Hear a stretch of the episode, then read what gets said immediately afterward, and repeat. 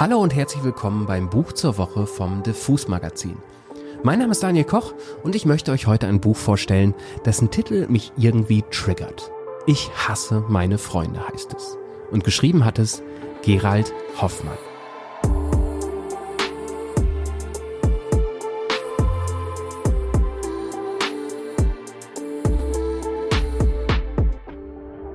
Gerald Hoffmann stammt aus Oberösterreich und legt hier sein Romandebüt vor. Im Diffus-Kontext ist er uns aber schon eine Weile länger bekannt, weil er nämlich auch Musik gemacht hat. Das allerdings unter dem Namen Gérard. 2019 erschien seine letzte Single Dein Problem. Sein erfolgreichstes Album Blausicht kam 2013. Und das klang dann so. Gemeinsames Lachen, bis du mich dann fragst, hast du irgendwas am Tag jetzt zu tun?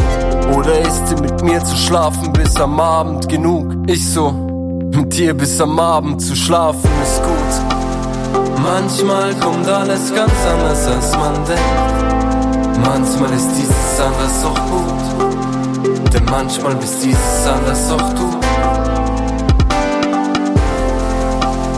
Manchmal kommt alles ganz anders als man denkt. Manchmal ist dieses anders auch gut. Manchmal ist dieses anders auch du. Das waren ein paar Sekunden aus dem Track Manchmal. Nun also kommt sein erstes Buch unter seinem richtigen Namen Gerald Hoffmann. Ich hasse meine Freunde, heißt es, betont angriffslustig. Man braucht allerdings nur ein paar Seiten, bis man merkt, es ist maximal eine Hassliebe, was da passiert und was er seiner Clique entgegenbringt. Aber worum geht es? Ich-Erzähler Julian Pichler nimmt uns mit in sein Leben. Und zwar in ein paar wilde Sommertage, die er mit seiner Clique verbringt. Julian weiß zu dem Zeitpunkt nicht so recht, was er will im Leben. Aber muss er ja auch nicht. Er ist ja erst Mitte 20.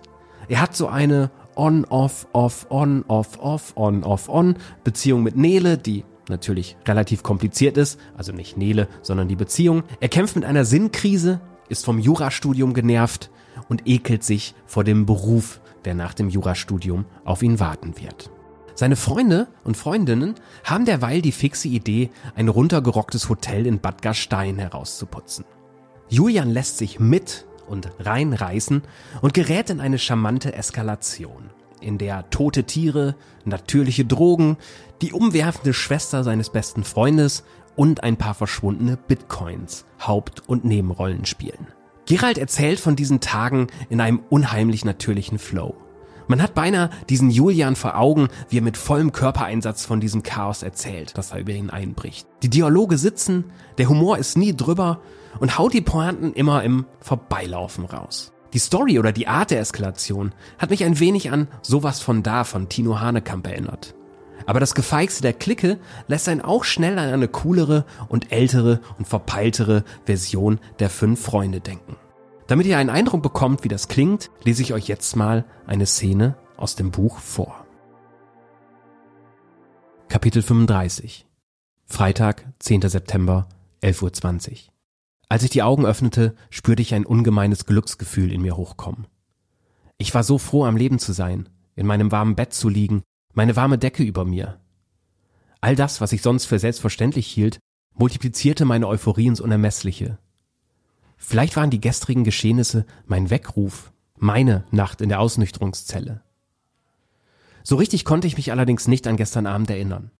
Nur daran, dass ich über der Badewanne gelegen hatte, mit kaltem Wasser übergossen worden war, gedacht hatte, ich müsste sterben und gekotzt hatte wie noch nie in meinem Leben.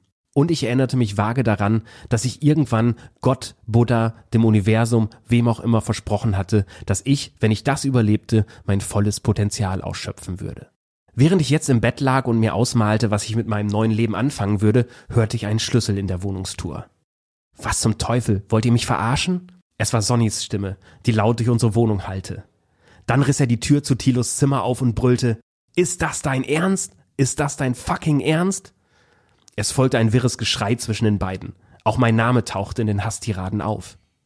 So hatte ich mir den ersten Tag vom Rest meines neuen Lebens nun wirklich nicht vorgestellt. In meiner paradiesischen Welt zog plötzlich eine bedrohliche Gewitterwolke auf. Hagel, Schnee, Sturm, alles schien dabei zu sein. Ich überlegte kurz einfach liegen zu bleiben und mich schlafen zu stellen. Aber lange würde es nicht dauern, bis das Unwetter auch in mein Zimmer ziehen würde. Ich atmete noch einmal kurz durch und erhob mich dann aus meinem Bett, um die Zimmertür zu öffnen. Was mich auf der anderen Seite erwartete, war viel schlimmer als jede meiner Befürchtungen. Verwüstung, wohin das Auge reichte. Glassplitter und Asche mischten sich auf dem Fußboden mit verschütteten Getränken und matschiger Erde. Im Bad war über unseren vollgekotzten Badteppich provisorisch eine Decke geworfen worden. Es sah aus, als hätte jemand in unseren vier Wänden einen Anschlag verübt. An den Fliesenwänden erkannte man noch Kotzspuren. Stück für Stück kamen die schrecklichen Erinnerungen im Sekundentakt zurück, und meine gut gelaunte Aufbruchstimmung von vor ein paar Sekunden erschien mir auf einen Schlag unfassbar lächerlich. Als Thilo und Sonny mich sahen, unterbrachen sie augenblicklich ihren Streit. Du bist für das ganze Chaos hier verantwortlich. Sonny schüttelte den hochroten Kopf. Ich stand noch immer ratlos inmitten unserer chaotischen Wohnung und wusste nicht, was ich sagen sollte. Naja, also ich, ich weiß nicht mehr so genau, was alles. Hast du gesehen, wer das Gras gestohlen hat? Das leere Glas stand im Bad. Du warst doch die ganze Zeit da. Wer hat das da hingestellt? unterbrach mich Thilo hektisch. Ich, ich hab das runtergespült. Du hast was? Thilo schrie so laut, dass Sonny und ich zusammenzuckten. Die, die, die Tür war offen und du, naja, du hast dann einen Stock tiefer was von Zivi-Cop gesagt. Ich dachte, die stürmen jeden Moment unsere Wohnung, stammelte ich mit zittriger Stimme. Thilo und Sonny standen mit entsetztem Gesichtsausdruck vor mir. Du warst einfach sturzbetrunken, du Vollidiot. Er stapfte wütend ins Bad, holte den Glasbehälter mit Klopapierrollen und etwas eingetrockneten Kotzetropfen aus der Unterkante und hielt ihn mit angeekeltem Gesicht in die Luft. Alles weg. Weißt du, was das bedeutet? Das war 10.000 Euro wert. 10.000. Woher sollen wir denn jetzt 10.000 Euro für Bad Gastein nehmen? Und noch schlimmer, wie soll ich das Sven zurückzahlen? Der bringt mich um. Oder ich erhänge mich gleich selbst. Tito deutete mit der Hand auf den nächstgelegenen Heizkörper.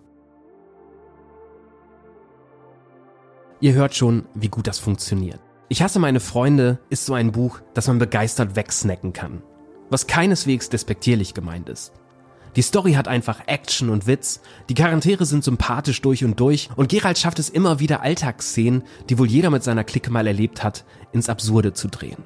Gerald Hoffmann hatte außerdem die Lust und die Zeit, mir noch Fragen in einer Art Sprachnachrichten-Ping-Pong zu beantworten.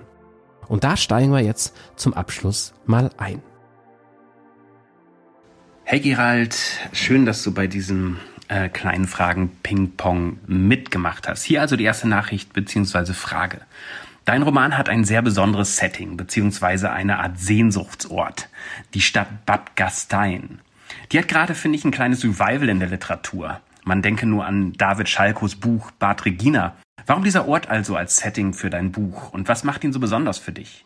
Ich bin eigentlich relativ spät erst auf Bad Gastein gestoßen. Eigentlich war immer Görlitz als der Ort geplant, ähm, der quasi das Sehnsuchtsort ist, bis ich dann irgendwann ganz zufällig auf einen Zeitungsartikel über einen Hamburger Gastronomen gestoßen bin, der ähm, in Bad Gastein ein Hotel eröffnet hat und dort quasi mit Freunden geholfen hat, die Stadt wieder zu beleben und hipper zu machen. Und da dachte ich mir, das ist ja genau quasi die Story äh, von meinem Buch und habe dann halt gegoogelt und ähm, habe zum ersten Mal irgendwie Fotos von Bad Gastein gesehen, dass er wirklich wie in so einem Wes Anderson äh, aussieht. Und dann war ich auch selber dort und habe den Gastronom auch äh, ein bisschen noch interviewt, auf einen Kaffee getroffen. Und als ich dort war, war das auch echt irgendwie eine sehr magische Stadt oder ein sehr magischer Ort. Ich weiß gar nicht, ob es eine Stadt ist offiziell. Dann sind wir schon bei Frage Nummer zwei. Was müssen wir über deinen Ich-Erzähler Julian Pichler wissen? Und wie viel Gerald steckt in Julian? Ich finde, beim Debütroman darf man das noch fragen. Julian Pichler ist auf jeden Fall sehr orientierungslos und weiß nicht, was er mit seinem Leben anfangen soll. Er weiß nur, dass er mit seinem jetzigen Status quo beziehungsweise mit seinem Studium ähm, überhaupt nicht happy ist und sucht verzweifelt nach Auswegen.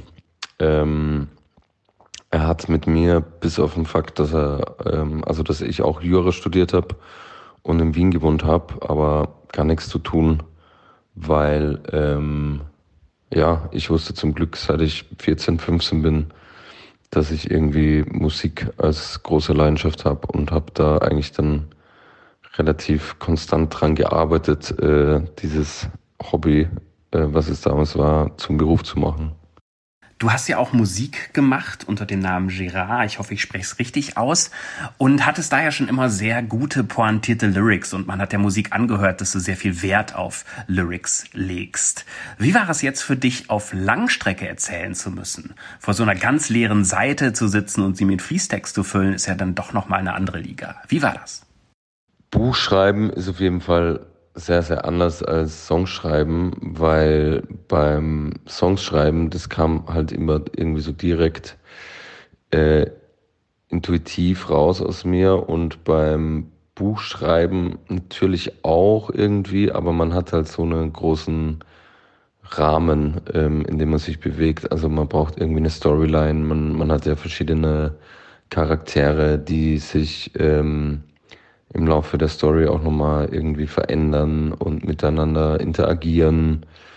Und man muss halt sehr viel Dinge bedenken, die man irgendwann mal zum Beispiel ein paar Kapitel weiter vorne aufgemacht hat, dass man die wieder irgendwie aufgreift und so. Ähm, also das ist echt ganz ein anderer Prozess gewesen irgendwie. Aber ist beides auf seine Art und Weise irrsinnig lustig.